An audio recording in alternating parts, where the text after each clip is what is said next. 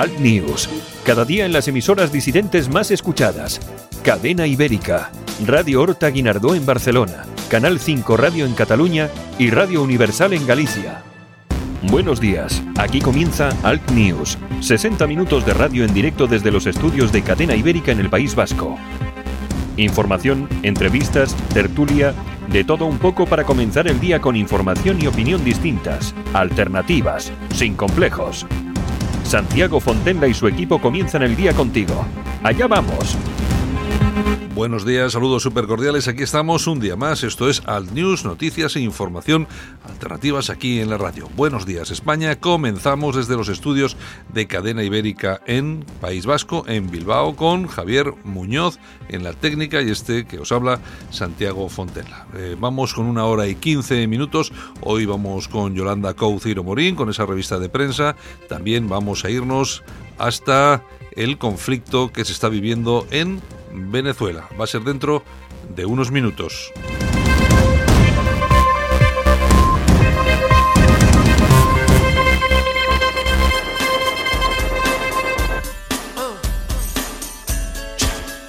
Las temperaturas en España, la más baja un grado bajo cero en Teruel, la más alta 25 grados, ni más ni menos, en Las Palmas y en Badajoz, 25 grados. En Coruña 24 de máxima, en Barcelona 18, en Bilbao 24, en Ceuta 16, en Córdoba 24, en Gerona 23, en Guadalajara y Huelva 22, en Huesca y Jaén 20, 23 grados en Lugo, 21 en Madrid, 17 en Málaga, 16 en Melilla, 22 en Murcia, tenemos 23 de máxima en Valladolid y 22 de máxima en Zaragoza. Las primeras ediciones de los principales periódicos llegados a nuestra redacción incluyen, entre otras, las siguientes noticias en sus portadas. En el país, los laboristas apoyan otro referéndum sobre el Brexit, las mayores amenazas para Interior, el retorno yihadista y la radicalización en cárceles. El gobierno se enfrenta a Londres por la expansión de Gibraltar. España desbanca a Italia como el país más saludable del mundo. En el mundo, Sánchez lanza justo antes de la campaña la mayor oferta de empleo público. La investigación judicial del 1 de octubre implica a Torra por primera vez y ahora el PSOE aboga por incluir a Vox en los debates sin concretar si irá Sánchez. España desoye a Estados Unidos y contrata infraestructuras de comunicación a empresas chinas. En ABC, OPA hostil de Ciudadanos al PP a las puertas del 28 de abril justifica el fichaje de Silvia Clemente, casi 20 años con cargos en el PP, Castellanos Leones, en la necesidad de buscar independientes y atraer talento. Y en La Razón, Casado evita el circo de un paseillo con Rajoy en el Supremo, la Guardia Civil vincula a Torra con la vía unilateral, congelada la intervención militar contra Maduro, regeneración de ciudadanos, ficha en sus listas a trásfugas de PP y PSOE. 23A a 3 media organiza el primer superdebate que incluye a Vox.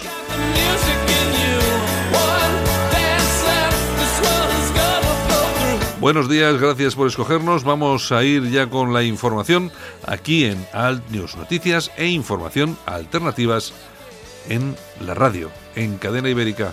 Buenos días, son las 7 y 5 minutos de la mañana. Alt News, cada día en las emisoras disidentes más escuchadas. Cadena Ibérica, Radio Horta Guinardó en Barcelona, Canal 5 Radio en Cataluña y Radio Universal en Galicia.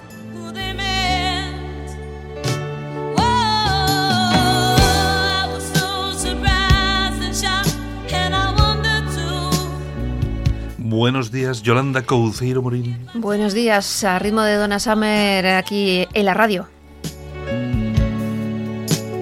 Esto parece que puede ir lento, pero ahora se anima un poco, ¿eh?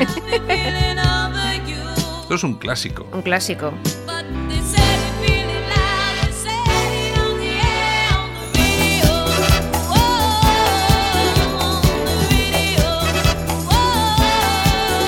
Bueno, pues esta señora es la gran Donna Summer. Donna Summer, que fue la reina de las pistas de, las, de todas las discotecas del mundo mundial Sí, bueno, en los años 70 y 80 es- y que hoy, a pesar de todo, también, ¿eh? Sí, bueno, y este es uno de los de, de la multitud de éxitos que, Muchos. que ha tenido.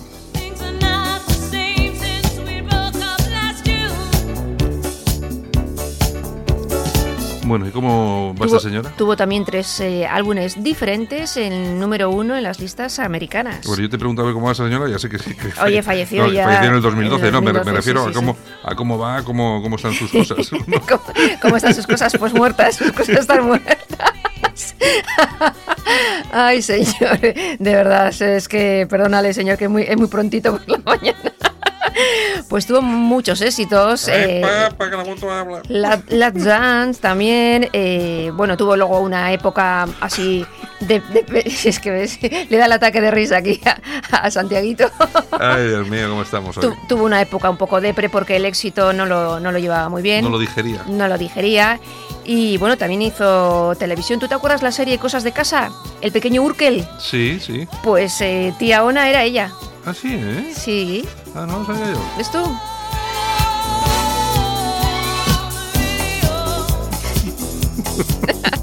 Ay, señor, señor. Sus cosas bien, gracias. Sus cosas testamentarias. Ay, la música de Donna Summer, cómo me gusta. Bueno, vamos con las noticias. o- vale, muy pues, bien. venga. Con otras cosas. Sí, vamos a ir con otras cosas porque si no, vamos con los titulares de prensa.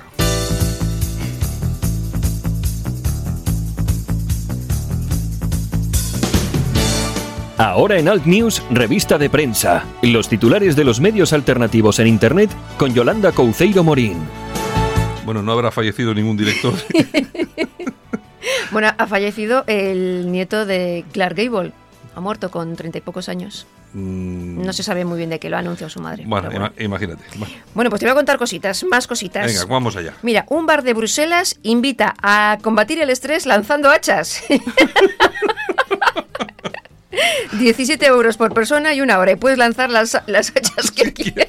¿Y se las puedes lanzar a alguien en concreto? O, o qué? Pones la cara en la diana y ah, un hacha y otro hacha. Oye, tiene que desestresar un mogollón, perdona ¿eh? que te diga, parece una chorrada, Pero está muy bien. pero es un invento, pero, Sí, pero, sí. pero muy muy majo. Y luego cuando tú- salen le retiran el hacha, por si acaso se Claro, tú coges y...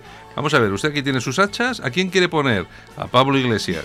Toma, y Zipi a la- hachazos con ellos. Oye, A Otegui, toma hachazos para allá, hachazos para acá. Y toma oye, caras. Oye, pues te puedes quitar un poco el estrés Pues, de encima. Oye, pues debe ser un éxito ahí en Bruselas el ya, bar. ya te digo. Mira ya que voy a tomar yo nota también ¿Cómo de se llama- estas cómo se llama el cosas. bar? No, no, no, no lo sabemos, no lo sabemos. Hay que buscarlo en, voy a buscarlo yo ahora mientras eh, dices un par de titulares en, en Google. eh, Que Google lo sabe todo. Voy a, voy a poner en Google para que sepan ustedes. A poner- Lanzamiento de hachas. bar, bueno, mira, mira, mira, voy a poner, mira, voy a poner ya, ¿eh? bar, Bruselas, Lanzamiento de hachas. hachas, hachas, Hachas solo. y a ver qué me sale. Ay, señor. Pues, me- eh, pues mira, aquí está. ¿Ves? A- ¿Ves tú? Aquí está, aquí está. Veo yo la foto del hacha. Lanzar hachas, la, la nueva terapia anti-estrés de un bar de Bruselas. ¿Ves? ¿Ves? Es que, vamos, yo no Bueno, miento. No Pero, miento. pero- pero no pone el nombre. No ponía, no ponía. Igual en otra noticia que pilles por ahí lo pone, pero desde luego en la que... Bueno, en fin, no pondrán para que la gente no vaya, para que no se por vaya. si acaso. ¿Ves tú qué Diana? Eh, recomiendo, recomiendo pasar por la, por, Oye, por la yo- página porque es que además Yo si voy a Bruselas, yo voy a ese bar. Oye, la verdad que está muy bien. Tiene unos pedazos de dianas ahí muy grandes. Y todos tirando, lanzando hachas Vaya fotos. Esta parece Irene Montero pegando un hachazo a, alguien. a alguien. Bueno, A alguien, ¿qué, en más? fin. ¿qué más tenemos? Bueno, ya sabes que Pedro Sánchez, el breve, se ha gastado 15.000 euros o se va a gastar en reformar la piscina de la cárcel de Soto del Real, la de los golpistas. Claro, no, y por si acaso tiene que ir él, que nunca, nunca se sabe. Entonces ha dicho, bueno, pues vamos a gastarnos, la vamos a reformar y, y tal y tal. Y tal y tal. Bueno, pues eh, si quieres... tal y tal. que decía Jesús Gil. Sí. Bueno, nos vamos a ramblalibre.com. El diario de Enrique de Diego, que nos trae? Exactamente. Mira, nace en España el movimiento, no te lo pierdas, Mi Jaraset, contra el maltrato a los varones e hijos por parte de la Administración de Justicia.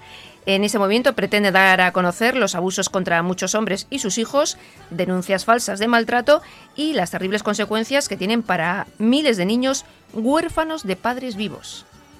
Mm, vale, sí, no O sé. sea, bueno, ya eh, hombre, si la- interesante- hombre, si la, si, la, si la ponen en marcha será porque Sí, ya hay sí, un sí. grupo de ellos ahí que se han, han decidido organizarse, claro. Lo podéis leer todo si entráis en ramblalibre.com. Muy bien, ¿qué más? Bueno, mira, nos vamos a melillahoy.es. Purga de militantes en Vox. Todos, todos los que han expresado disque- discrepancias con la junta directiva Mm. han sido fulminados. Según Vox, es por falta de compromiso. Bueno, ahora en los, en los nuevos estatutos de Vox, una de las cuestiones por las que una persona puede ser eh, dada de baja en el partido es esa, precisamente, que haya una falta de compromiso.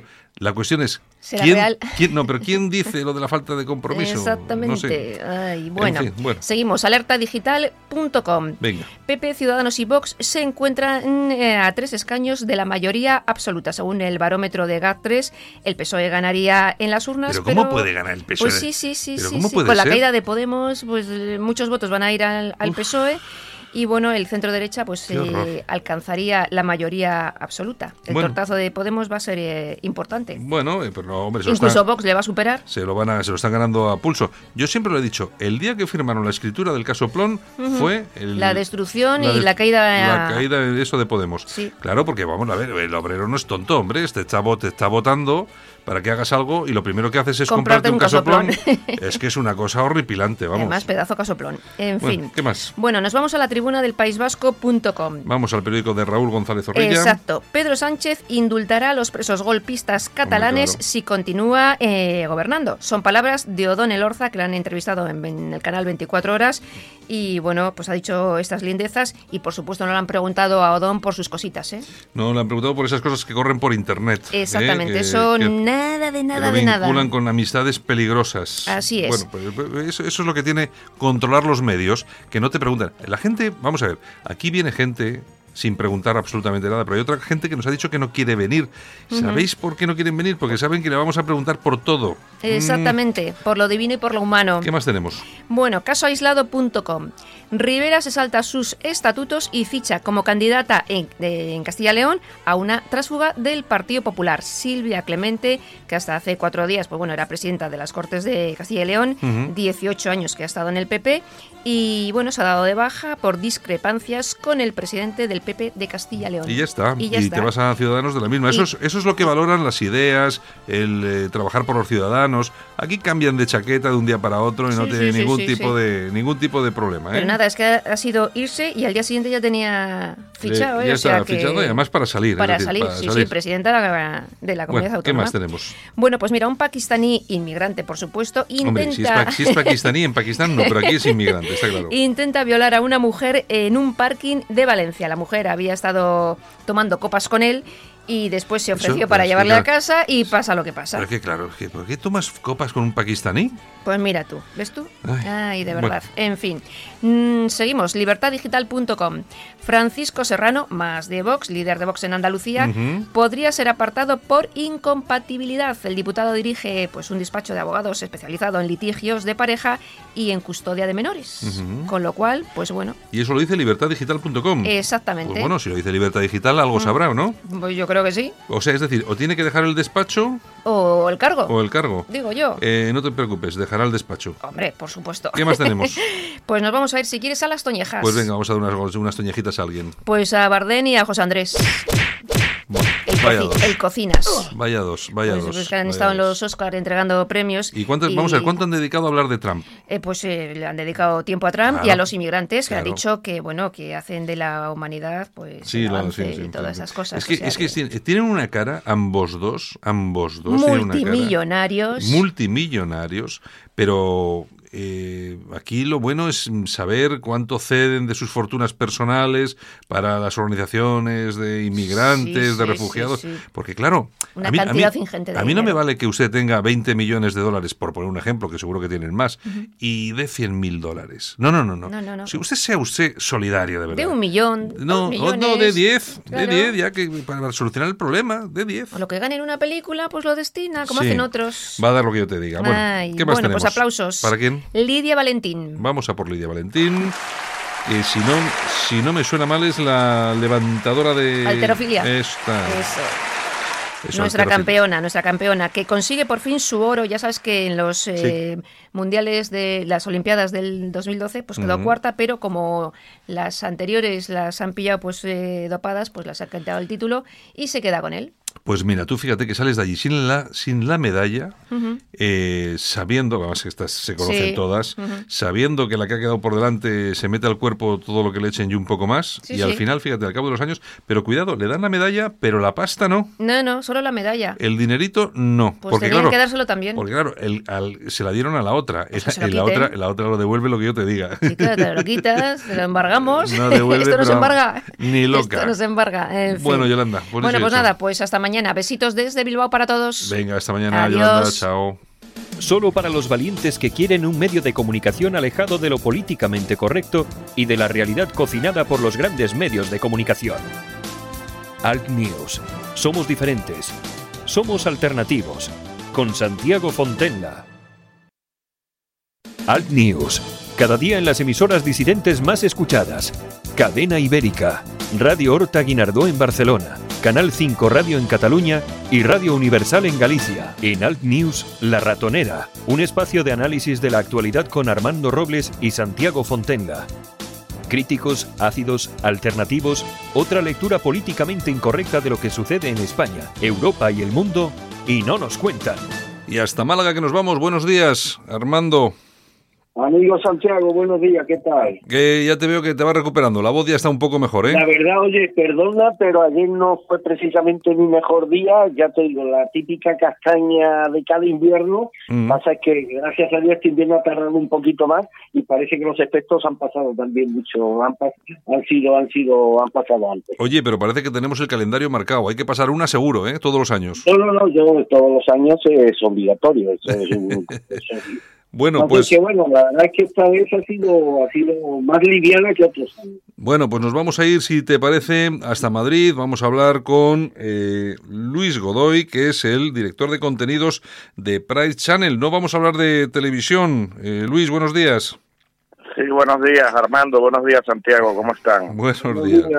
Bueno, por el acento, eh, alguno de nuestros oyentes ya habrá adivinado que la cosa no va de televisión, sino que va de Venezuela. Vamos a hablar con eh, Luis Godoy, que es una persona que es, es un venezolano afincado en España, que sabe mucho, tiene mucha información sobre lo que está pasando y aconteciendo en Venezuela y por supuesto hemos querido traerles aquí, entre otras cosas porque Cadena Ibérica y Pride Channel, que es su canal, también eh, colaboran en determinadas cuestiones y en determinados programas, pero nos ha parecido interesante traerle porque es una persona que está muy al cabo de todo lo que está ocurriendo ahora mismo estos días en Venezuela. En todo caso y en principio, eh, Luis, me gustaría empezar por una cuestión que me parece relevante, sobre todo aquí en España, porque parece ser que algunos medios de información, sobre todo aquellos que están controlados por esta izquierda que tenemos que soportar, por desgracia, últimamente en España, se empeñan en definir a Guaidó como autoproclamado presidente, cuando creo que eso es eh, falso y además eh, está dirigido a engañar, cuando no a tomar el pelo a la opinión pública.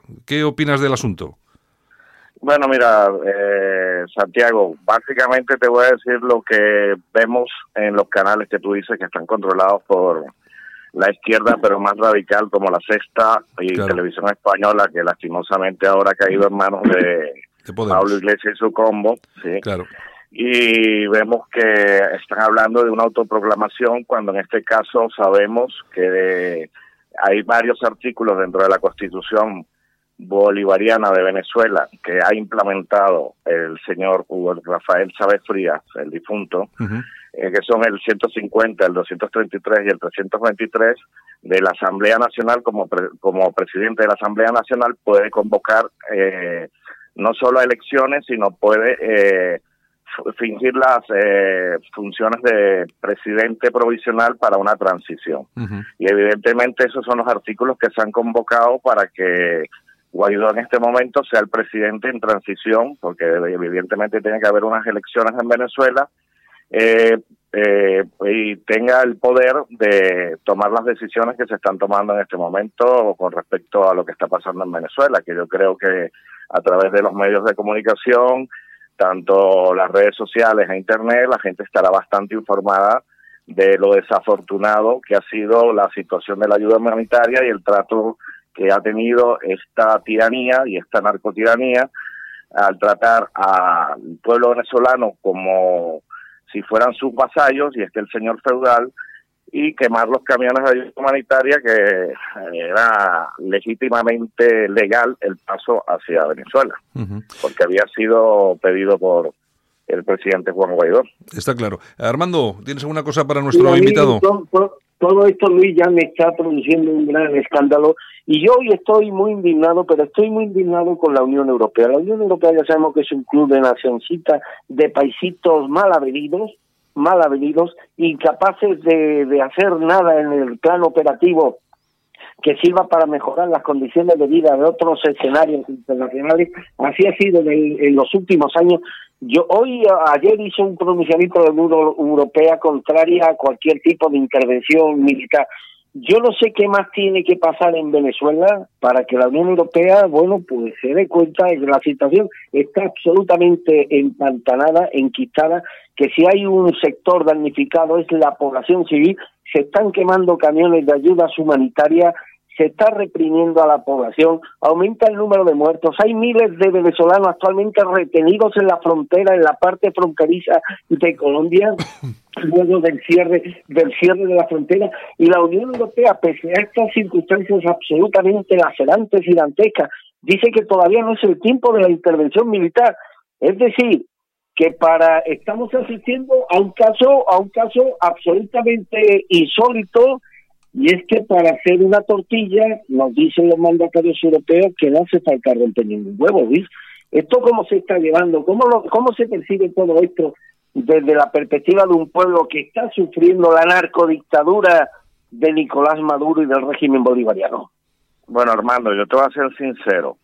Para mí es indignante igual que tú, pero yo creo que ningún país ahora va a apoyar ninguna intervención militar, ni siquiera nosotros los venezolanos desde el punto de vista a nivel público. Evidentemente, dentro de nuestra constitución hay un artículo que es el que estamos nosotros tratando de que sea aprobado no solo por el Grupo de Lima, sino por todos los países, que son más de 50 países de los que apoyan a, al presidente Guaidó, que es el 187, numeral 11, que es la ayuda de intervención armada a, a- para poder sacar a estos delincuentes, porque evidentemente lo que tenemos ahí es una narcotiranía eh, formada por grupos de eh, guerrilleros y porque están la FARC, el Hezbollah, ETA, hay campos de entrenamiento que está totalmente dicho por el Washington Post, de todos estos grupos terroristas, aparte de la narcotiranía que controla todo el ejército y las fuerzas militares. Aunque ahora últimamente se están viendo que ha habido más de 200 deserciones, porque evidentemente no en todas las Fuerzas Armadas venezolanas hay gente simpatizante de, esta narcotiranía. Eh, evidentemente la decisión de hoy de la Unión Europea yo la veo como, la veo lógica en cierto sentido, porque ha sido precavida, pero evidentemente como venezolano digo que el momento es ahora. Ahora no se puede parar y no se puede abandonar al pueblo venezolano porque el pueblo venezolano está sufriendo, sufriendo unas consecuencias de 20 años de destrucción de un país, de robo, de narcotiranía, de grupos armados, de delincuentes, porque eso no se le puede llamar de otra manera, y la ayuda tiene que venir de afuera. Eso es, imagínate que se te metan en tu casa un grupo de gente armada, atrincherada, y no te deje entrar a tu casa. Básicamente es lo que está sucediendo en Venezuela, pero al contrario, nos tienen secuestrados, o sea, tienen secuestrado un pueblo entero, a un pueblo pasando penurias y calamidades. Y es inaudito que entiendo la situación desde el punto de vista de la Unión Europea, pero yo creo que tarde o temprano la intervención militar va a llegar. Ujú. Pero, Eso perdona, Luis, seguro. veo al pueblo- ahora mismo Venezuela está en duque. No veo otra forma de salir de una situación absolutamente enquistada si no es a través de una intervención militar. Que mm, yo quisiera que hubiese otra fórmula y demás, pero veo que los mandatarios de la narcodictadura están completamente resueltos a continuar en el poder, porque son muchos los intereses económicos que están en juego, intereses relacionados evidentemente con esta banda de, narco, de narcodictadores. No veo otra fórmula para salir de este bucle que desgraciadamente la intervención, la intervención militar. No veo otra salida, Luis. No, yo estoy de acuerdo contigo. Yo creo que todos los venezolanos estamos eh, pidiendo que se active el 187 numeral 11. ¿vale? Eh, ahora, con la decisión que ha tomado la Unión Europea, vuelvo y te repito, ha sido muy precavida, pero a la, la realidad es que para nosotros es cuestión de días o horas de que se active el artículo 187, numeral 11. Se ponga de acuerdo España, se ponga de acuerdo Alemania o, se- o no se ponga de acuerdo, eso va para adelante. O sea, por eso te digo que esto no, esto es, esto no es cuestión de que la Unión Europea quiera o no quiera, es cuestión de que es necesario Mm. y de que va, va a suceder sí o sí. Aparte que si lo ves a nivel de estrategia de Estados Unidos, Estados Unidos no va a quedar en ridículo a nivel mundial. O sea, de- después que ha dado el apoyo ni Brasil ni Colombia. Entonces, básicamente yo lo veo que eso va a suceder sí o sí. Se ponga como se ponga quien se ponga. Hay una cuestión que es importante y hay que tener en cuenta, que son las palabras de Iván Duque, que ha dicho que no es un dilema entre guerra y paz, el verdadero dilema en Venezuela es la continuación de la dictadura o el retorno a la democracia, y ya dice bastante, y por su parte Mike Pence ha dicho esperamos una transición pacífica hacia la democracia, pero el presidente Trump lo ha dejado claro, todas las opciones están sobre la mesa. A mí lo que me, lo que me preocupa de todo esto no es la intervención militar en sí, que me parece que sería lo apropiado, lógicamente las consecuencias, mm, eh, quienes son los eh, especialistas y entendidos en esta materia, son los que tienen que estudiar eh, qué- cómo se desarrollaría una operación de este tipo, pero bueno, yo lo que veo es que tenemos frontera con Colombia, frontera con Brasil, eh, y me imagino que por esos dos puntos son por los que podrían intervenir, me imagino que eh, Fuerzas Armadas de Colombia, de Brasil, pero me imagino que de, de más países, por lo menos hispanoamericanos, eh, Luis. Yo creo que sí, yo creo que eh, hay una conciencia y ahora mismo si nos ponemos a analizar desde el punto de vista estratégico, Venezuela es un peligro a nivel mundial. Un peligro a nivel mundial porque es un nicho de delincuentes, un nicho de bandas terroristas y hay que de verdad exterminarlo. Si no lo exterminas, eso se va a ir expandiendo por todo lo que es Latinoamérica y Latinoamérica entiende el riesgo que hay en, en que Venezuela siga bajo una narcodictadura. Evidentemente no creo que lo reconozcan a nivel de que aprueben una intervención militar, porque ningún país va a aprobar una intervención militar. Pero de qué viene, viene, porque evidentemente eh, eh, Nicolás Maduro ha cometido un error y el error ha sido quemar unos camiones de ayuda humanitaria. Eso está penado en la Corte Internacional de Derechos Humanos y eso tiene que tener una consecuencia, evidentemente. Eh, Armando. O sea, Sería en cualquier caso, Luis, frustrante que después de todo esto, estos responsables de la narcodictadura venezolana encontraran un refugio, un asilo dorado en Moscú, en Rusia. ¿Crees que al final darán con sus huesos, tendrán que responder ante la justicia internacional, como afortunadamente han respondido otros dictadores de otras partes del mundo? yo creo, Armando, que ellos están decididos a, a morir. Están decididos a, quedarse ahí y luchar y morir. Yo no los veo huyendo. Y porque primero y principal no tienen para dónde ir. Por todos los crímenes que han cometido de la humanidad durante 20 años de narcotiranía que ha vivido Venezuela. O sea, no tienen sitio a dónde ir.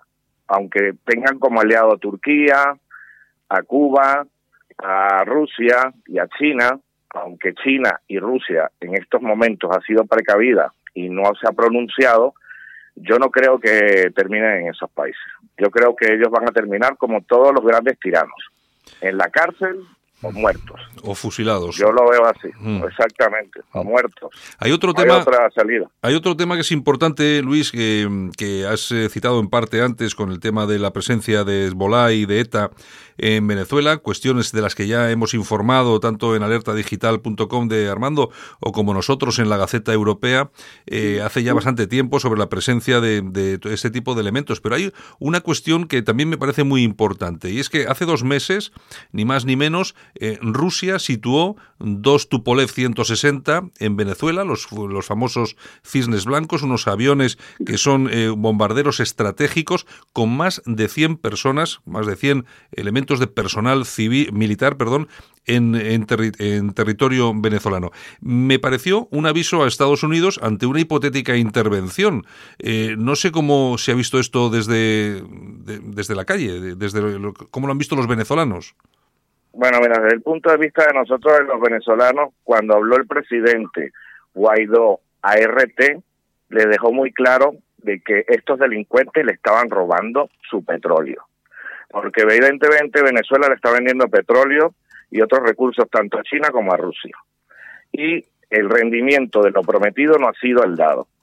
Aquí simplemente se trata de que en las agendas de Rusia ni de China está de momento el intervenir en una guerra eh, convencional o de ningún tipo contra Estados Unidos.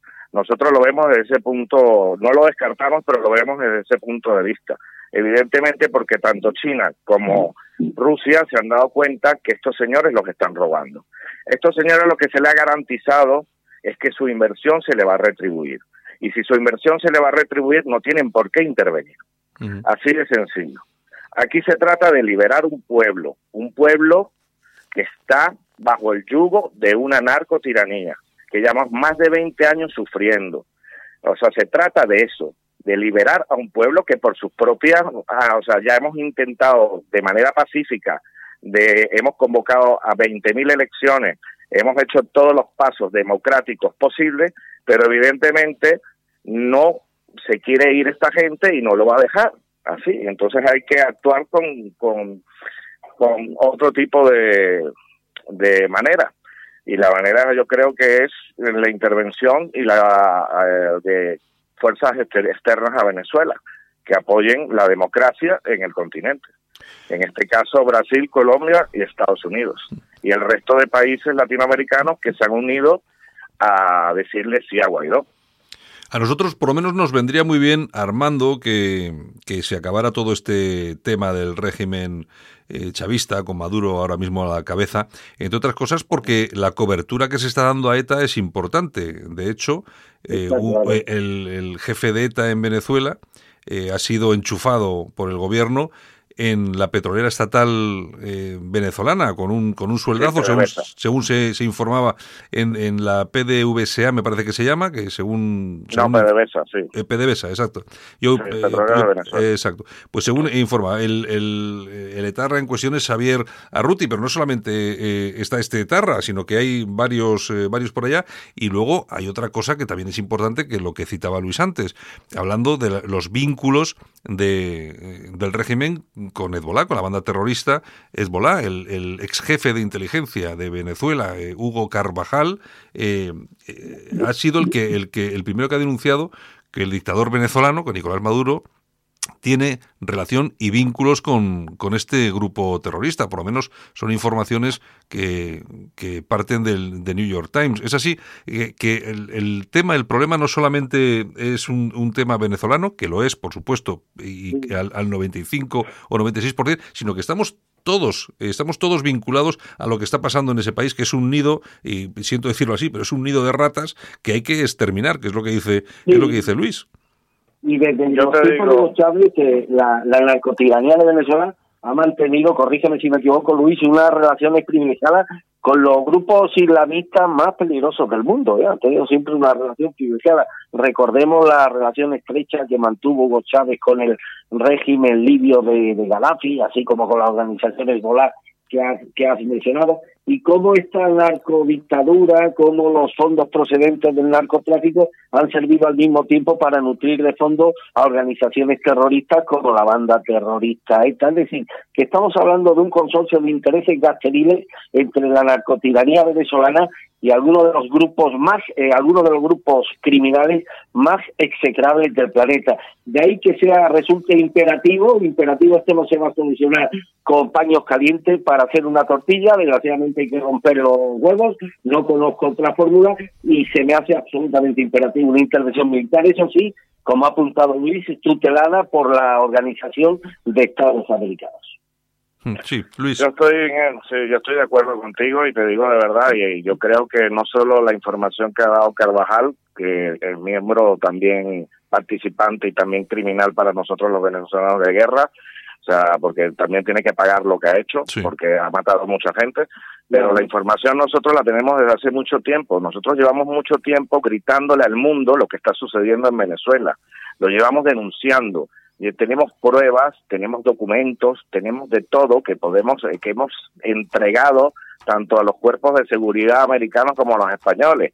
España sabe perfectamente que hay, que hay campos de entrenamiento de etarras en Venezuela Y, y no sabemos, este gobierno tan complaciente, socialista que existe ahora, que no ha tomado medidas ni siquiera con la gente que está aquí, que se ha robado dinero de Venezuela, más bien los está protegiendo.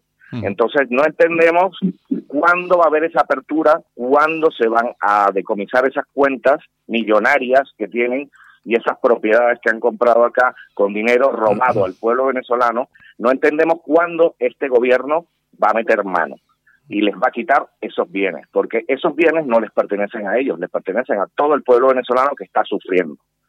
Y acabo diciendo esto porque de verdad es in- in- increíble que todavía haya gente miserable. Eh, estuve viendo ayer el programa La Sexta, que casi no la veo, pero estuve pasando, este, ¿cómo se dice? Pasando, haciendo zapping Sí. y he visto al Dani Mateo y al Wyoming burla- burlándose de la situación en Venezuela. Entonces no entiendo cómo gente tan miserable puede burlarse del dolor y el sufrimiento de un pueblo entero. Y lo digo en general. También sí. hay gente en las redes sociales que se dedica a decir que en Venezuela no está pasando nada, que es un paraíso y, fa- y Disney World. Entonces yo invito a toda esa gente que se agarre un avión y se vaya allí y se quede, eso sí, y deja a todos los demás y a los españoles que quieren vivir en paz, en vivir vivir en paz y dejar y, y- y no y no crear mentiras ni, ni decir que en Venezuela no está pasando No. nada, porque Luis- en Venezuela está pasando de todo, de todo lo in- inimaginable. Luis, para, para nosotros es especialmente dolorosa aquella fotografía de Letarra de Juana Chaos en una licorería que regentaba, me parece que era en, Chichiri- Sí. en Chichiriviche, me. Chichiriviche de la costa. Eh, sí. Exacto, es decir que bueno, a nosotros a nosotros nos toca muy de cerca el tema. Mira, el otro día veía en, en Twitter eh, un argentino colgaba una serie de vídeos eh, sobre supermercados, centros comerciales en Caracas, donde se veía a la gente, normalidad, las baldas eh, llenas de tal, ¿no? Y bueno, había todo tipo de comentarios, por supuesto lo que tú dices. Pero eh, vamos a ver, hay una, una cuestión, porque a mí me han dicho que es así, pero eh, si me lo corroboras tú, estupendo. ¿Hay algún tipo de mercado especial al que va una, un tipo de gente especial al que no puede ir todo el mundo? Yo te voy a contar una cosa. Sí. Ahora mismo no existe ni mercado especial ni no especial. Esta gente se ha acabado con todo. Ha acabado con todo. Hace unos años existían unos mercados, sí, que se pagaban en dólares, Mm. que era como el mismo sistema que en Cuba, que si tenías dólares podías comprar comida. Pero ahora mismo esta gente ha acabado con todo, ahora mismo no hay nada allí. Lo que sale ahora, eh, que sale un video rec- reciente de una chica, eh, es tomado el vídeo en, un mercado de Colombia, en la frontera. O sea, lo que pasa es que la izquierda tiende mucho a engañar. La izquierda es mentira. El socialismo es mentira, es un modelo fracasado. Y es lo que ha pasado en Venezuela. Ha fracasado y utiliza los medios de comunicación para difundir mentiras y mentirle al, al pueblo español. Y eso es lo que ha hecho Podemos y lo que hace el PSOE y lo que hacen todos los partidos socialistas. Y discúlpeme, pero me sale del alma porque lo veo. Lo veo y veo, veo que están copiando el mismo modelo que han hecho en Venezuela y lo quieren traer aquí. Oye, Lo quieren traer aquí. Sí. Eh, Luis, no quiero mm, despedirme de ti en esta entrevista, además muy elocuente por lo que estás diciendo, desgraciadamente, en la constatación de hechos reales que cualquiera puede comprobar objetivamente que están ocurriendo en Venezuela cada día. Pero estamos a dos meses de unas elecciones generales cruciales en España, donde hay partidos políticos que precisamente lo que acabas de apuntar hoy quieren implantar en España el modelo que ha llenado Venezuela de hambre, de sangre, de muertos, de represión, de droga, es decir, de todas las cosas más execrables que pueden ser concebidas eh, eh, por, el, por el ser humano. Bueno, pero aquí hay responsabilidades de las que no se está hablando. Este desastre colectivo que ha sido la narcodictadura bolivariana tiene también unos inductores, unos responsables indirectos, Ideólogos. personajes que se han dedicado durante años a asesorar a asesorar a representantes del régimen de la, eh, de la narcodictadura bolivariana que han recibido a cambio cientos de miles de, de euros o de dólares, me refiero a representantes muy cualificados de Podemos, como han sido los, los Monedero. casos del señor Monedero, reconocido por él mismo, y yo creo que algún tipo de responsabilidad, si no penal, desgraciadamente, si no penal, pero sí al menos moral, tendrían que contraer o haber contraído estos canallas, que de luego ellos no lo van a reconocer nunca ni lo van a admitir, pero al menos que haya un veredicto de culpabilidad por parte de la opinión pública española respecto a estos personajes que, insisto, dentro de dos meses se presentan a unas elecciones cruciales en nuestra patria y quieren implantar en España el modelo político que ellos asesoraron, del que son también responsables y que, insisto, ha conducido a Venezuela a unos niveles de hambre, de represión, de violencia, en definitiva, de todo lo malo que puede que puede ser conseguido Armando, en, perdona nom- que te en nombre de la indignidad humana. Armando, perdona que te interrumpa. Hablando sobre eso, hace menos de una semana vi un vídeo donde el señor, si se le puede llamar señor, al- a Pablo Iglesias, salía diciendo que él nunca había apoyado en ningún momento la narcotiranía venezolana. Gracias a Dios que hay muchos vídeos Muchos. grabados, muchos de la tuerca y demás programas que Sí. él hacía, donde él apoyaba el, el sistema eh, bolimalandro, lo llamo yo, porque son una, una pila de malandros. Entonces, ahora se quieren despegar él, Errejón y toda esta banda como si ellos no hubiesen participado en eso. Y evidentemente financiación han tenido de Hugo Chávez y del gobierno de Nicolás Maduro para construir el partido que han construido. Eso está comprobado y Está claro. sacaremos los papeles en su momento dado. Yo me, Ellos han recibido dinero. yo me imagino que cuando ellos, esta gente tiene mucho miedo a que eh, caiga Maduro entre Guaidó y se empiecen a abrir los, los, los cajones, los cajones de las mesas, porque en esos cajones tiene que haber mucha información sobre el dinero que han recibido, porque lo que eh, reconoció Monedero, que había reconocido por eh, sus funciones asesorando, eh, eso debe ser la punta del iceberg. Es decir, tiene que haber muchísimo más dinero que ha venido a España para montar el partido este de Podemos, que lógicamente un partido no se monta con 200.000 euros. O sea, Él reconoció Santiago en una comisión de control del Congreso, que además asistí, la, la escuché entera, él reconoció que había recibido 700 mil euros, monedero, ¿eh? Bueno, pues tampoco, tampoco se monta un partido con Tampoco. 700.000. Tiene que haber más. Eh, lo que pasa que eso se sabrá si, si, si hay suerte y se, y se capturan esos papeles, se sabrá y entonces ahí sí que alguno podrá pedir responsabilidades. Estoy convencido. Bueno, en todo caso, pues si os parece, vamos acabando porque el tiempo se nos, se nos acaba y nada. Bueno, eh, yo quisiera lanzar un sí. mensaje a, todo, a toda la gente que nos está escuchando. Les pido, por favor, ahora que, se, que vienen las elecciones, que no jueguen con su democracia. Claro. Que vean el ejemplo de Venezuela. Que vean lo que ha pasado en Venezuela. Es lo único que le pido. Voten por quien voten, pero voten con conciencia. Es lo único que pido. Muy Es bien. Lo único que le pido al pueblo español, porque la desgracia que nos viene nos, nos, nos vino gracias a partidos como Podemos. Es lo único que le digo a los españoles, que no jueguen con su democracia. Bueno, pues muy bien. Eh, Luis Godoy, que es el director de contenidos de Pride Channel aquí en España, venezolano.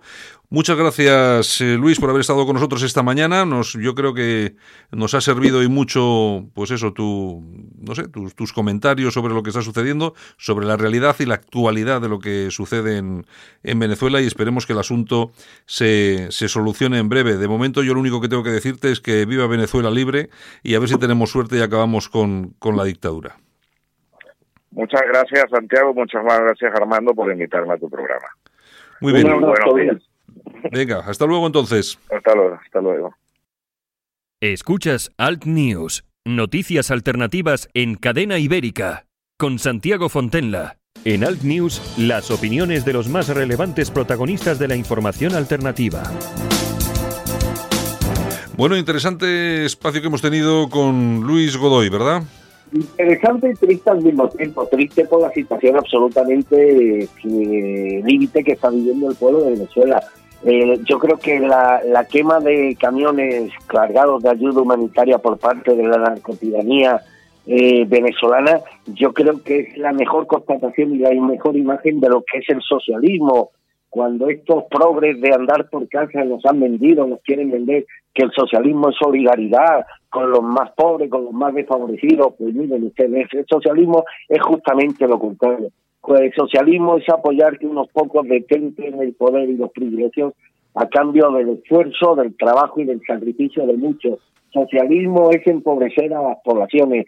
Socialismo es la conculcación de los derechos humanos. Socialismo es el ataque sistemático a la dignidad de las personas. Socialismo es todo lo malo que puede ser conseguido por el hombre en nombre precisamente de esa ideologías perversas que por desgracia todavía encuentran un nicho importante en nuestras sociedades occidentales. Está claro. Bueno, vamos con un poco con la actualidad. Nos quedan unos poquitos minutos, pero sí que ha habido noticias que han llamado la atención.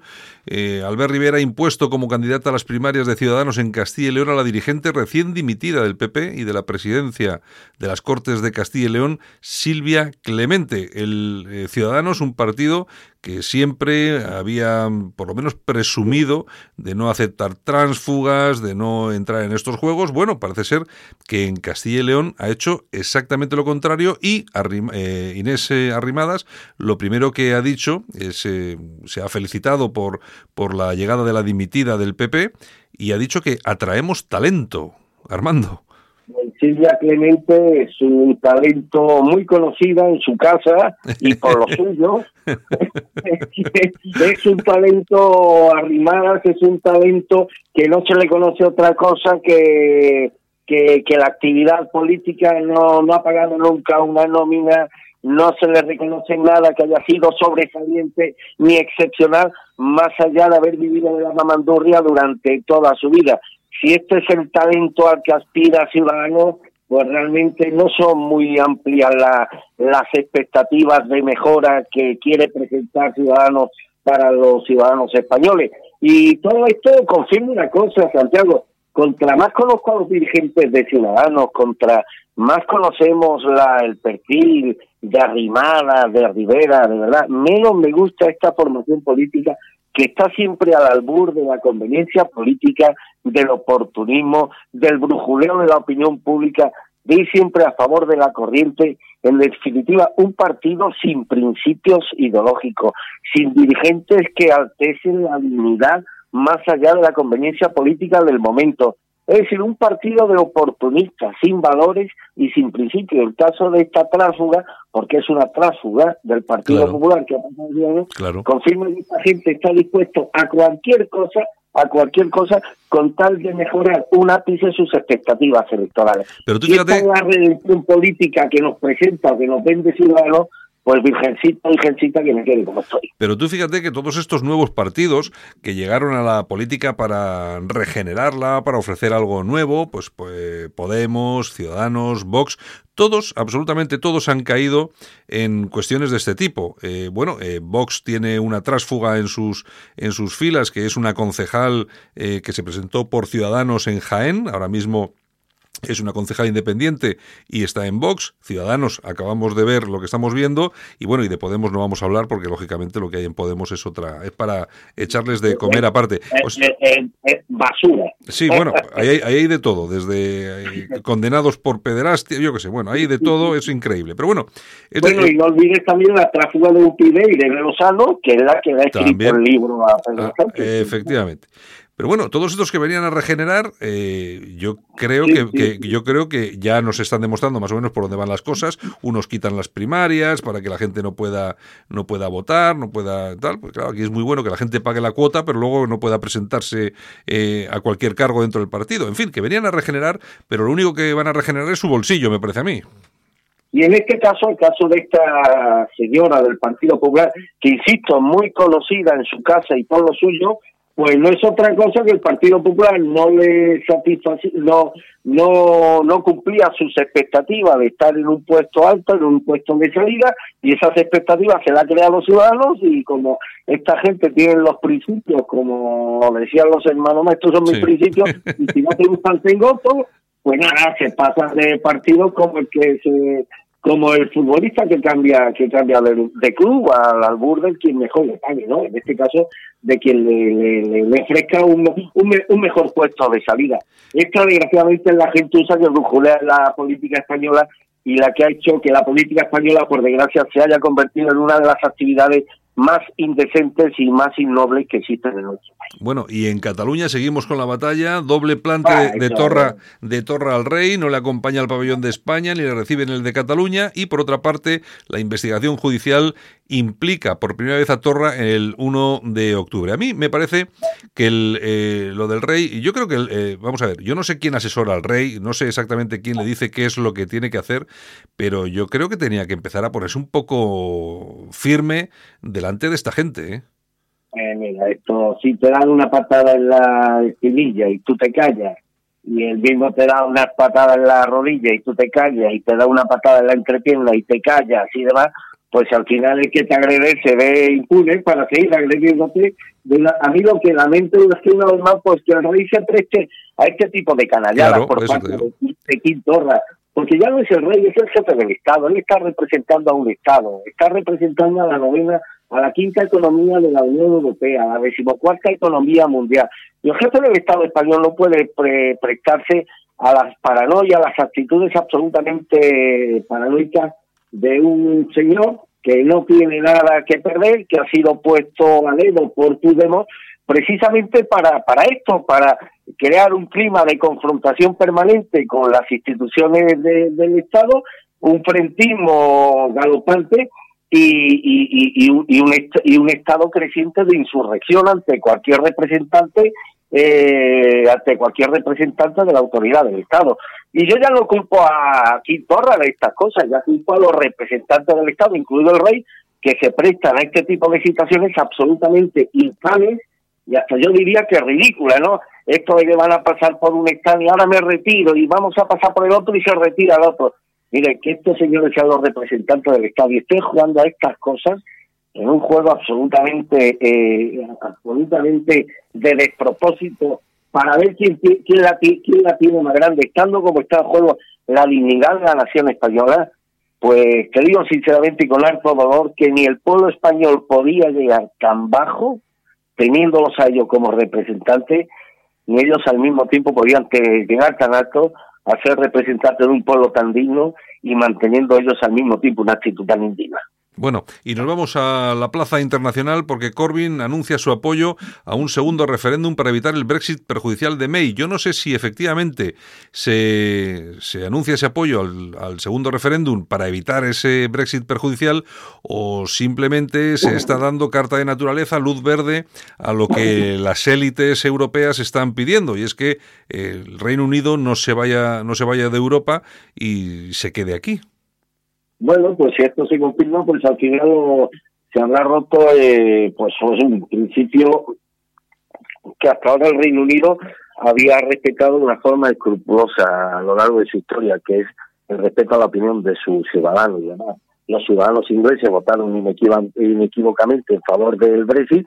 Esto, esta decisión, evidentemente, no interesa a las, eh, a organizaciones supranacionales que son partidarias de la permanencia del Reino Unido en esta estructura comunitaria y han estado presionando de forma sistemática para que se repitan esta, este, este referéndum.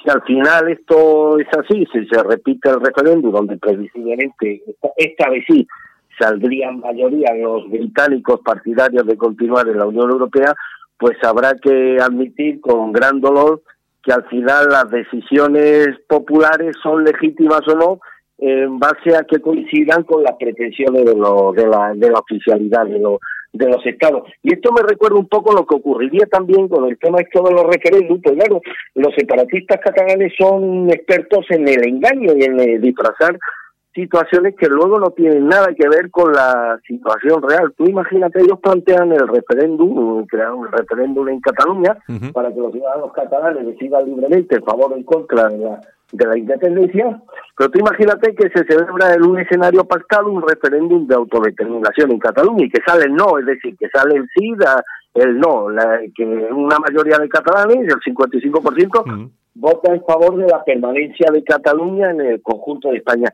¿Cuántos años cree que transcurrirían hasta que los separatistas catalanes volvieran otra vez a insistir en hacer uno. otro referéndum hasta que al final el resultado se ajustase a lo que ellos pretenden? Pues uno, Lo que Uno. en menos de cinco años ya estarían planteando otro referéndum. Sí, sí, sí, pero bueno, eso es como ha pasado, como, como pasaba en Quebec, que es, que su, que su imagen, ¿no? Pero claro, hasta que al final ya se han dado por vencidos también allí, porque no había forma de, no había forma de, eh, de ganar aquel referéndum. Pero es que, claro, han estado dando la matraca eh, durante un montón de años. Claro, es que eh, la cuestión, yo siempre he dicho eh, que, lógicamente, mi oposición absolutamente clara a un referéndum de este tipo, pero de producirse porque alguien lo negocia sin contar con los ciudadanos, oye, que sea uno.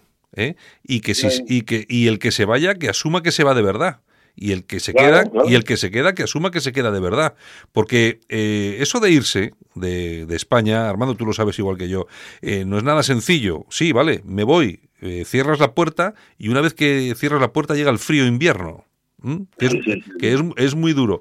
Yo no sé si esta gente, lo que que, claro, yo creo que están llevados por otro tipo de cosas, porque no les cacen todos sus eh, trapicheos del 3%, que claro, no quieren acabar en la cárcel por una cosa, aunque acaben por la otra.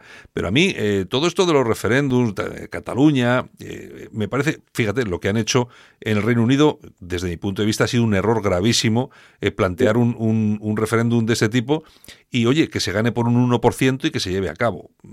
Claro. No sé, no sé yo hasta qué punto es razonable, ¿eh? es razonable un tema de estos. Pues, pues no, pues no lo sé. Lo que, lo que sí sé es que hubo un pronunciamiento mayoritario, aunque sea por un 1%, pero hubo un pronunciamiento claro del pueblo británico en favor de la salida del Reino Unido de la Unión Europea.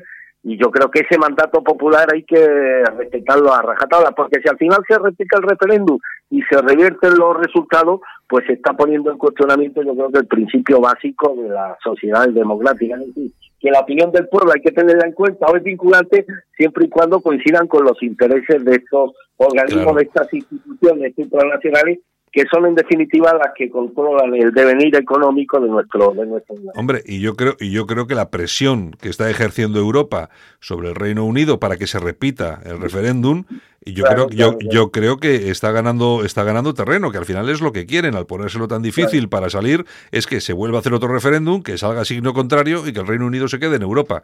Si no, tampoco encuentro la razón a que se alargue las negociaciones de tal forma, de tal manera y además por cuestiones que yo no creo que sean eh, especialmente, no sé, ásperas o, Yo o difíciles. Creo que al final, al- creo que al final habrá referéndum, que esta vez el resultado será bien distinto y que nuevamente se pondrá en, bueno, pues eh, será latente la inoperancia y la inutilidad de una institución supranacional llamada Unión Europea que es incapaz de actuar de una forma resolutiva en conflictos internacionales como el que actualmente se vive en Venezuela y que en el, en el plano interno pues es incapaz de respetar las decisiones soberanas de los habitantes de sus naciones siempre y cuando estas decisiones no coincidan con los intereses eh, económicos y geoestratégicos de estas élites financieras que son en definitiva las que mueven los hilos de la Unión Europea.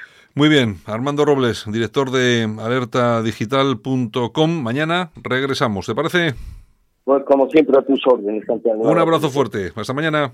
En Alt News, La Ratonera, un espacio de análisis de la actualidad con Armando Robles y Santiago Fontenga. Críticos, ácidos, alternativos, otra lectura políticamente incorrecta de lo que sucede en España, Europa y el mundo, y no nos cuentan.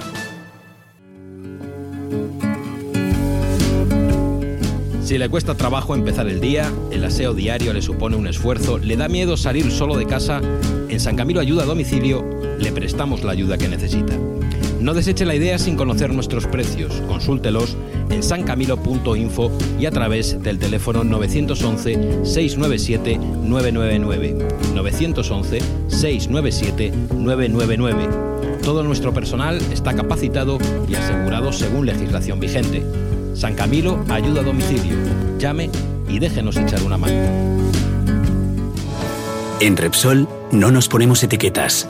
Por eso ahora te ofrecemos también electricidad. Porque somos energía. Toda la energía que tú necesitas, sea la que sea y estés donde estés. Infórmate ya de nuestra nueva oferta de electricidad y gas natural en el 911 88 66 o en la luz de Repsol.com y benefíciate además de los mejores descuentos en carburante. ¿Te sientes seguro en Bilbao? Bilbainos, un nuevo partido para recuperar el Bilbao de siempre. Síguenos en Facebook. Alt News, cada día en las emisoras disidentes más escuchadas. Cadena Ibérica, Radio Horta Guinardó en Barcelona, Canal 5 Radio en Cataluña y Radio Universal en Galicia. Solo para los valientes que quieren un medio de comunicación alejado de lo políticamente correcto y de la realidad cocinada por los grandes medios de comunicación. Alt News. Somos diferentes. Somos alternativos. Con Santiago Fontenga. En Alt News, las opiniones de los más relevantes protagonistas de la información alternativa. Y hoy ni más ni menos que traemos hasta los micrófonos de Alt News esta mañana a nuestro amigo y sin embargo compañero, no sé si es al contrario, Fran Blanco Argibay. Buenos días, Fran. Las dos cosas, amigo y, y compañero, más amigo que compañero. Bueno, oye, pues nada, eh, nos encanta que estés con nosotros como siempre, eh, no es la primera vez que estás, por supuesto, y, y además lo que pasa es que hoy te traemos ya no por, por, por motivos de, pues, de comentar actualidad o lo que sea, sino porque vas a presentar mañana eh, tu libro Españoles por la Historia, ¿no es así? Pues sí, sí, hemos tenido la suerte, además lo hacemos en Madrid, en un hotel muy uno de los hoteles ahora más eh, bonitos y más eh, de más, moda más cool, más cool se dice ahora, más Sí, cool. es, es muy recomendable. Se llama el Gran Hotel Inglés. eh, está en la calle Echegaray. Es un, un hotel que es una maravilla. Eh, una amiga mía pues ha tenido a bien dejarnos hacer ahí la presentación. Va a venir mucha gente. ¿eh? Ujú. Me están co- confirmando. Bueno, lo presenta José María Carrascal. Ni más ni menos. eso, con eso ya eh, lo digo todo. Eh, Carrascal, yo tuve la suerte de trabajar con él hace muchos años en, en su informativo. Era el, azote de. eh, la gente le recuerda por las corbatas, pero Sí. él era el, el gran azote de, de Felipe González en aquella época. Porque cuando tú, cuando tú estabas en el País Vasco, que estabas aquí, de, tú eres el que llevaba la delegación de Antena 3, él, él hacía los informativos también en Antena 3, ¿no? Sí, sí, sí, él estaba todavía. Y, pero yo antes de ir a, a País Vasco estuve estuve trabajando con él en su, en su equipo. Eh, yo recuerdo que, que bueno, eh, nos criticaban porque él, eh, a pesar que él ya tenía, él tenía pues eh, por aquel entonces 64 años por ahí, sus 60 ya los había cumplido, él, eh, bueno, él venía ya consagrado, había sido corresponsal en, en Alemania, eh, para el diario ABC, en, en Estados Unidos, él vivió momentos muy, en fin, pues muy históricos, muy relevantes, y le ofrecieron hacer informativo al principio en, en Antena 3 y, y trajo cosas muy nuevas, como hacer sus famosos comentarios, Sí. él hacía las rutas por España, él eh, siempre el cierre del informativo hacía pases de modelos que nos decían, pero ¿cómo se os ocurre meter pases de modelos en el informativo? Pues fíjate tú luego los años Sí, sí, sí. todo lo que él, él comenta, hace un resumen de prensa, de prensa también extranjera, porque él habla muy bien inglés y alemán también. y, y la gente criticaba eso, y fíjate tú, ahora eh, todos los informativos, eh, él incluso eh, cuando daba el tiempo, ofrecía imágenes, una imagen de ese día de un lugar de España Sí. que gustaba muchísimo. La gente le hacía mucha ilusión ver a su pueblo, pues Claro. los mandaban de todas las delegaciones, una Que hoy- imagencita. Que hoy es algo habitual. Es totalmente habitual. Bueno, pues muchísimas cosas más. de noticias eh, también un poco positivas. Él, después de azotar bien a, a Felipe González, pues luego siempre pues dábamos noticias muy de, de cultura, de teatro, de- hacía pues cierres de óperas, de y la gente decía, pero ¿cómo se os ocurre? Estoy hablando de hace, no sé, más de 20 años, Sí. veintitantos años. Sí, sí, sí. Eh, y, y todo eso, eh, pues el tiempo pues le, le ha dado la razón. Está claro, está claro. Hay cosas de esas que Entonces, son- nada, hoy, hoy, hoy son habituales la mayoría de esos, de esos asuntos que, él- que él puso en marcha. Bueno, eh, Fran, eh, vas a presentar el libro Españoles por la Historia. ¿De qué va el tema? Españoles por la Historia, eh, en Cadena Ibérica, uno de los eh, buques insignias es el programa, eh, que se llama también Españoles por la Historia, donde, bueno, pues recoge básicamente, es recordar hazañas de, de nuestros compatriotas eh, sin ningún tipo de complejos. Nosotros, eh, pues, eh, desgraciadamente en los colegios, en las escuelas de, de España, no te quiero, vamos, eh, cómo se da la historia en, los colegios de Cataluña, de Baleares, estamos viendo constantemente cómo se trata de adoctrinar a los niños contando unas batallas increíbles de, lo que fue, cómo tergiversan la historia. Bueno, pues en, en españoles por historia lo que tratamos es de lo contrario, de, contar, bueno, pues como nosotros vemos las, las eh, cosas. Y sobre todo de enorgullecernos de, de, héroes, pues tengo aquí un poco eh, el índice de, capítulos, eh, pues nos gusta hablar más que de la Armada Invencible, Pues, por ejemplo, eh, como en Santa Cruz de Tenerife, los tinerfeños sobre todo, y las tinerfeñas eh, pues eh, frustraron el famoso desembarco de Nelson, que allí fue donde perdió el brazo, por cierto. Y, y no sé, son tantos los capítulos de, hablamos de la leyenda negra, de Juan de Austria, de la batalla de Pernambuco, que estuvo un insigne eh, Oquendo en navegantes eh, vascos. Son muchos los capítulos donde se recogen eh, hazañas de, de navegantes vascos que han sido, sin duda, los mejores navegantes de, de la historia. Son los, los famosos, eh, en fin, el- los Lezo, lo- es que son tantos los Sí, sí, sí, está claro. De todas formas, hacía- hace falta, eh, no sé, que se, que se produzca más, eh, más literatura de este, de este tipo, más que salgan más libros que hagan apuntes sobre la historia, pues desde un punto de vista formal y real, porque es lo que estás comentando tú. Ahora mismo en Cataluña, en el País Vasco, bueno, y en casi todas, en casi todas las famosas autonomías, se cuenta una historia que mm, o poco tiene que ver con realidad o que se solapan algunos de los capítulos que son los más interesantes. Yo, simplemente con recordar la famosa película de los últimos de Filipinas, a uno ya se le pone, se le revuelve el estómago. Es muy triste que, que, porque uno puede entender que la famosa, que hay un capítulo también, de la- hablando de la leyenda negra, Mm. es un capítulo eh, donde entrevistamos a, en los capítulos, eh, entrevistamos a gente, eh, que, eh, historiadores, gente muy formada, y simplemente el libro recoge un poco lo que ellos nos cuentan y apuntamos a, otras grandes lecturas. Sí. Este es, digamos, este libro eh, te empuja luego, si te gusta más algún tema en concreto, a, a grandes y mejores lecturas que este libro que es muy humilde y recoge pues simplemente lo que nos cuentan eh, gente que sabe mucho de los eh, temas.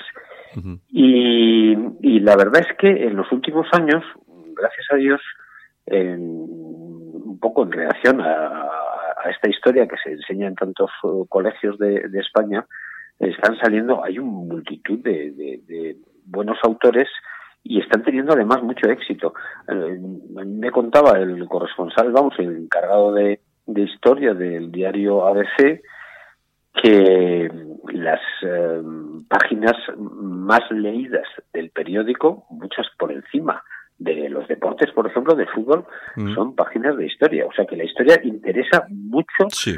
a la gente, les gusta a los españoles, pues les gusta que nos cuenten bien la, la historia y disfrutar con, con, con, en fin, pues que los españoles hemos estado durante muchos siglos, muchos años, eh, estando a la cabeza, pero no solo con, con la espada, sino también, por supuesto, con la pluma, con el arte, con inventos, eh, tenemos unos ingenieros eh, espectaculares. Tenemos, hay un capítulo, es de Jerónimo de Ayans y, y Mm. y es, eh, bueno, pues un navarrote que, que más de 200 años antes que, que los Bape y los eh, ingleses, pues ya eh, diseñó y construyó una máquina de vapor y Sí. funcionaba perfectamente. Son eh, mm, casos realmente sorprendentes. Luego hay, bueno, pues otros eh, capítulos un poco más eh, actuales de, de Juan de la Cierva, de Eduardo Barreiros. O sea que es, es muy variado el, el libro, muy un librito en que se lee, se lee el tirón. Además es, es mm, Entretenido. Es, es pequeñito, es, es muy entretenido, de verdad, es muy recomendable. Bueno, bueno, a mí me, a mí me alegra mucho que, sobre todo de- desde Cadena Ibérica, que salgan este, este tipo de, de cuestiones pues, y que, y que un programa de radio al final se convierta en libro, que, que, que llega también a un público que no tiene por qué ser exactamente el mismo. Me parece muy, muy interesante.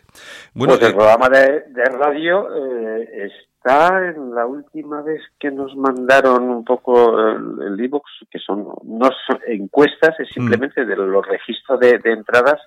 Estamos en el, el puesto 80 por ahí de, en, en- en España, que está muy bien, ¿eh? Para, en fin, la modestia Sí, sí, sí, donde trabajamos, ¿verdad? Cadena Ibérica, eh, en fin, pues no es una mm, cadena generalista, pues eh, estamos muy orgullosos de que a la gente le guste la historia y le gusten los, los personajes. De... Sí, hombre, y sobre todo porque, lógicamente, no solamente eso, sino que también que enfocáis eh, los programas, los personajes, las historias, pues desde un punto de vista muy real y al final eso a la gente le interesa y mucho, que no esté eh, mediatizado el asunto, que no se cuente desde un punto de vista, oye, fíjate lo que tenemos, Fran, lo que tenemos ahora en Cataluña, con no sé cómo se llama el impresentable este que le llaman historiador, que dicen que Colón era catalán y era no sé qué y tal, Una- unas cosas horribles, ¿no? Están, están enseñando a los niños.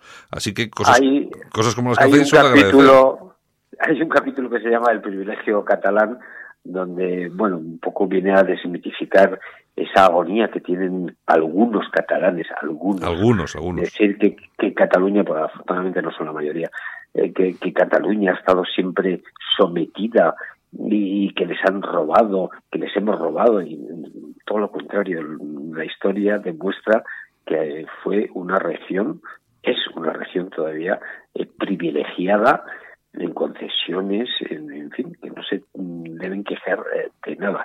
Hay muchos capítulos eh, un poco que vienen a desmontar esas patrañas, mentiras, porque son mentiras las que cuentan en, en, en estos lugares. Por ejemplo, hay un capítulo también de Jaime I, donde, bueno, pues viene a decir que la corona de Aragón, que la formaban eh, de diferentes eh, regiones, como Valencia, eh, como Mallorca, etcétera, etcétera, en- jamás Cataluña fue reino.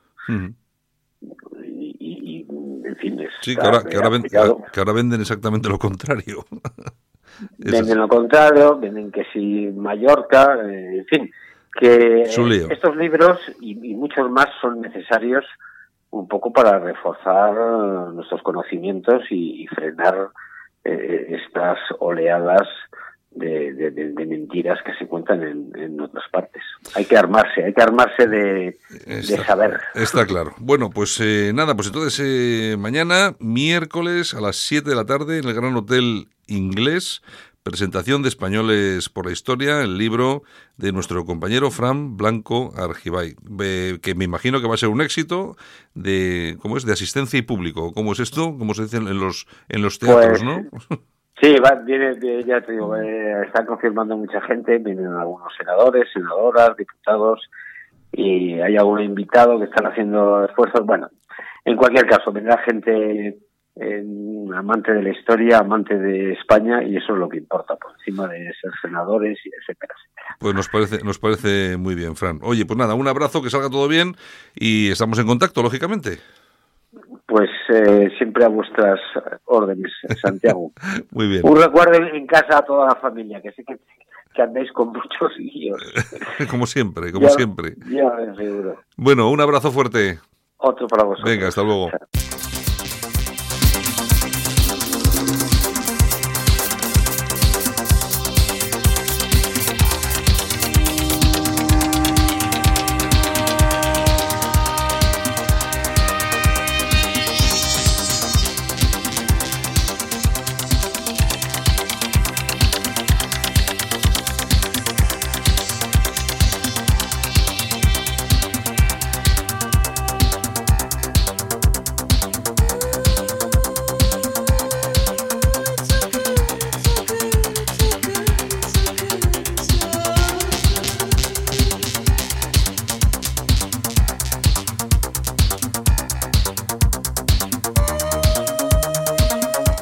Hemos llegado. Aquí finaliza por hoy Alt News. Noticias e información en la radio, en este programa Alt News. Buenos días, España, a través de Cadena Ibérica, Radio Horta Guinardó, Canal 5 Radio y Radio Universal en Galicia. Mañana regresamos a las 7 de la mañana. Chao.